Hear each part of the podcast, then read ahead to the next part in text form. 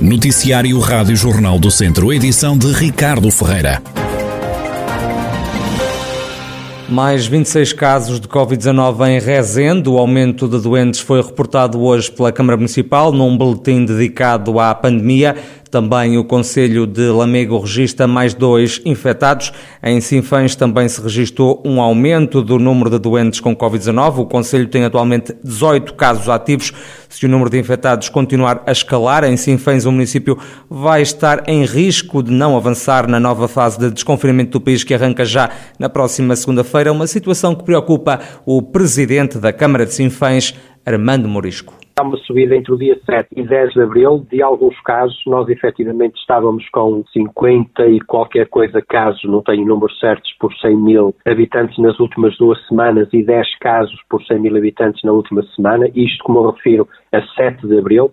E a 10 de abril estávamos com 98,7 casos por 100 mil habitantes a 15 dias e 65,8 numa semana. Isto reflete uma subida de cerca de 10 casos na última semana que não sendo muitos, mas que de facto, somados àqueles que ainda estavam ativos, faz com que tenhamos esta subida e passamos para 98,7. Portanto, temos neste momento, em média, 18 casos ativos, que são poucos, mas considerando os 120 casos por 100 mil habitantes que o Governo considera para o desconfinamento, qualquer registro de novos casos contribui decisivamente para esta subida e que nos preocupa. Alarmado, o autarca de Sinfãs deixa um apelo à população. Todos nós, cidadãos do Conselho de Sinfãs e todos nós, cidadãos do Distrito de Viseu e todos nós, cidadãos do país, é que todas as cautelas são efetivamente poucas.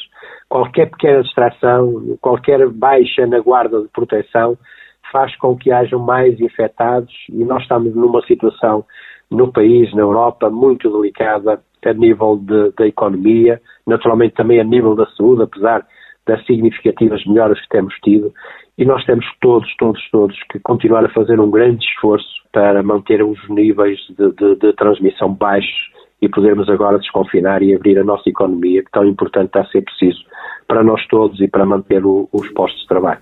Fica o apelo do Presidente da Câmara de Sinfãs, Conselho que tem mais doentes com Covid-19 no total e desde março do ano passado já se registaram na região 28.505 contagiados, pelo menos 26.379 doentes foram dados como curados. Há também um total de 641 vítimas mortais. Continuam internadas 10 pessoas com Covid-19 no centro hospitalar Tondela Viseu. Em enfermaria estão ocupadas 10 camas e nos cuidados intensivos duas. Mais uma vez, não há mortes associadas à pandemia a registar. Cerca de 19% dos utentes do ACES, o agrupamento de centro de saúde do Douro Sul, que serve o norte do distrito de Viseu, já receberam a primeira dose da vacina contra o novo coronavírus. No total, e segundo dados avançados pelo ACES, já receberam a primeira dose das três vacinas disponíveis, 17.838 pessoas. Já têm a vacina completa, ou seja, já receberam as duas doses, 5.576 utentes. No Douro Sul, a vacina que até agora foi mais administrada foi a da Pfizer. Já foram imunizados mobilizados utentes e funcionários de lares, polícias, militares da GNR, bombeiros, profissionais de saúde e também alguns juízes.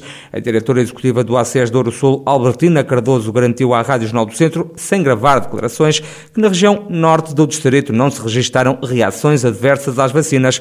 No Douro Sul, a segunda fase de vacinação começou no dia 5 de abril.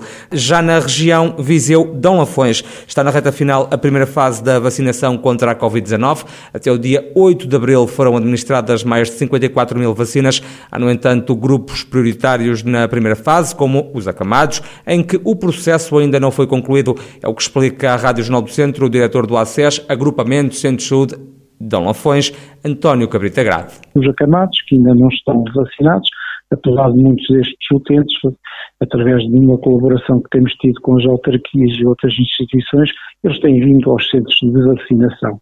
Eh, também poderemos dizer que de uma forma genérica na primeira fase, portanto todos os profissionais da área da saúde, do Serviço Nacional de Saúde, nomeadamente os prioritários, estão praticamente todos vacinados. Os profissionais de saúde da área não Serviço Nacional de Saúde, estes ainda temos alguns por vacinar.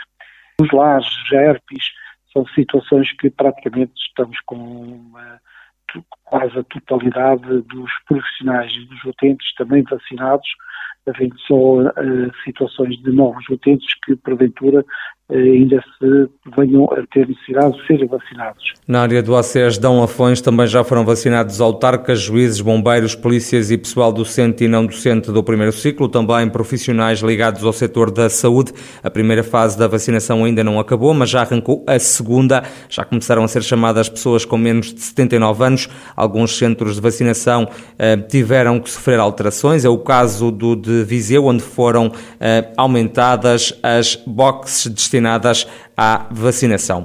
O Ministro das Infraestruturas continua a garantir que o IP3 vai ser todo requalificado em 2020, até 2024.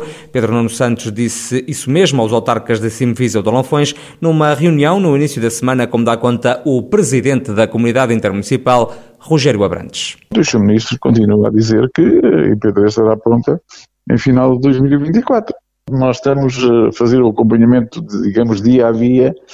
Eh, nós, quando digo nós, digo, sim, não é?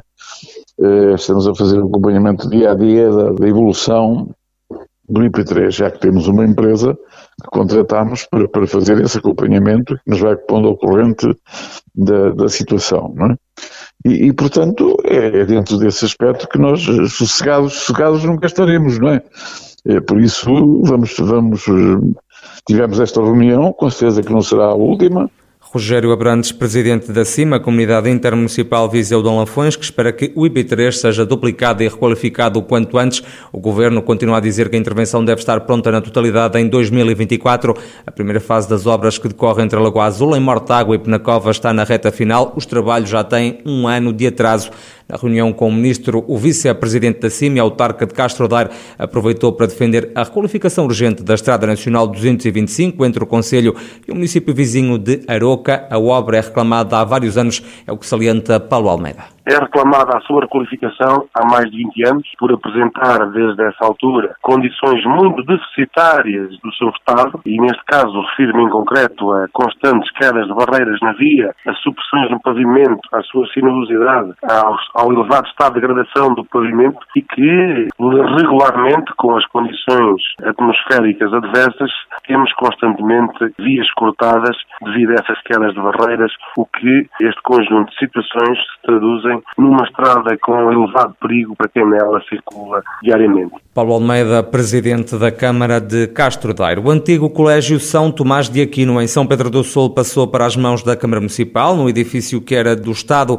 A autarquia quer criar agora uma instituição de ensino dedicada ao termalismo, mas para isso o imóvel vai ter que sofrer obras, como explica o presidente do município, Vítor Figueiredo. Teremos que entrar certamente em algumas obras, porque embora o edifício da parte de fora esteja com, com boas instalações e esteja com um bom traçado, mas a verdade é que a nível interior precisa efetivamente de algumas obras e será essas obras que, através de arquitetos e através depois daquilo que nós vimos realmente sobre as necessidades, que iremos efetivamente fazer as obras que sejam necessárias. Vitor Figueiredo, presidente da autarquia de São Pedro do Sul.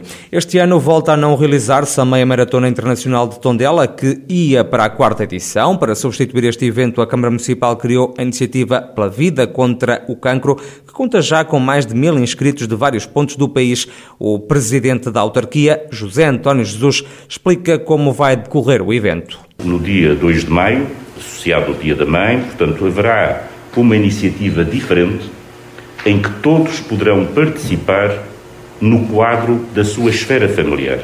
Ou seja, não teremos um evento de massas em que as pessoas se vão agregar e participar no evento, mas cada um, na sua cidade, na sua vila, na sua aldeia, inscrevendo-se gratuitamente na plataforma que está associada a este evento, pode e deve participar no evento através da sua estrutura familiar, dos seus familiares, percorrendo, caminhando, correndo, registando o momento com uma fotografia, com um apontamento, para que possamos agrupar todos estes registros, fazendo naturalmente o enfoque deste momento. O evento Pela Vida contra o Cancro está marcado para o dia 2 de abril em Tondela, a iniciativa que vem substituir a Meia Maratona Internacional tem como padrinhos Aurora Cunha, Pompeu José e Samuel Úria. As inscrições são gratuitas, cada Cada participante vai receber um kit com uma t-shirt e também uma dorsal. E o município de Penalva do Castelo lançou uma aplicação móvel que vai servir para promover os pontos turísticos do Conselho, mas que tem também informação relativa aos serviços fornecidos pelo município. O presidente da Câmara, Francisco Carvalho, acredita que a população mais envelhecida do Conselho pode retirar alguma utilidade da app Conhecer Penalva. Também é um modo de ajudar eh, a desenvolver esta vertente junto da população de Nova do Castelo, que apesar de ser uma população com alguma, já de alguma avançada idade, ainda dão a tempo de começarem a, a ambientar-se nestas aplicações. E a, a, nossa intenção também é essa, de puxar um pouco os penalvenses. Francisco Carvalho, presidente do município de Penalva do Castelo, que criou uma aplicação móvel para promover os pontos turísticos do Conselho, é uma ferramenta que também vai permitir o acesso a serviços da autarquia.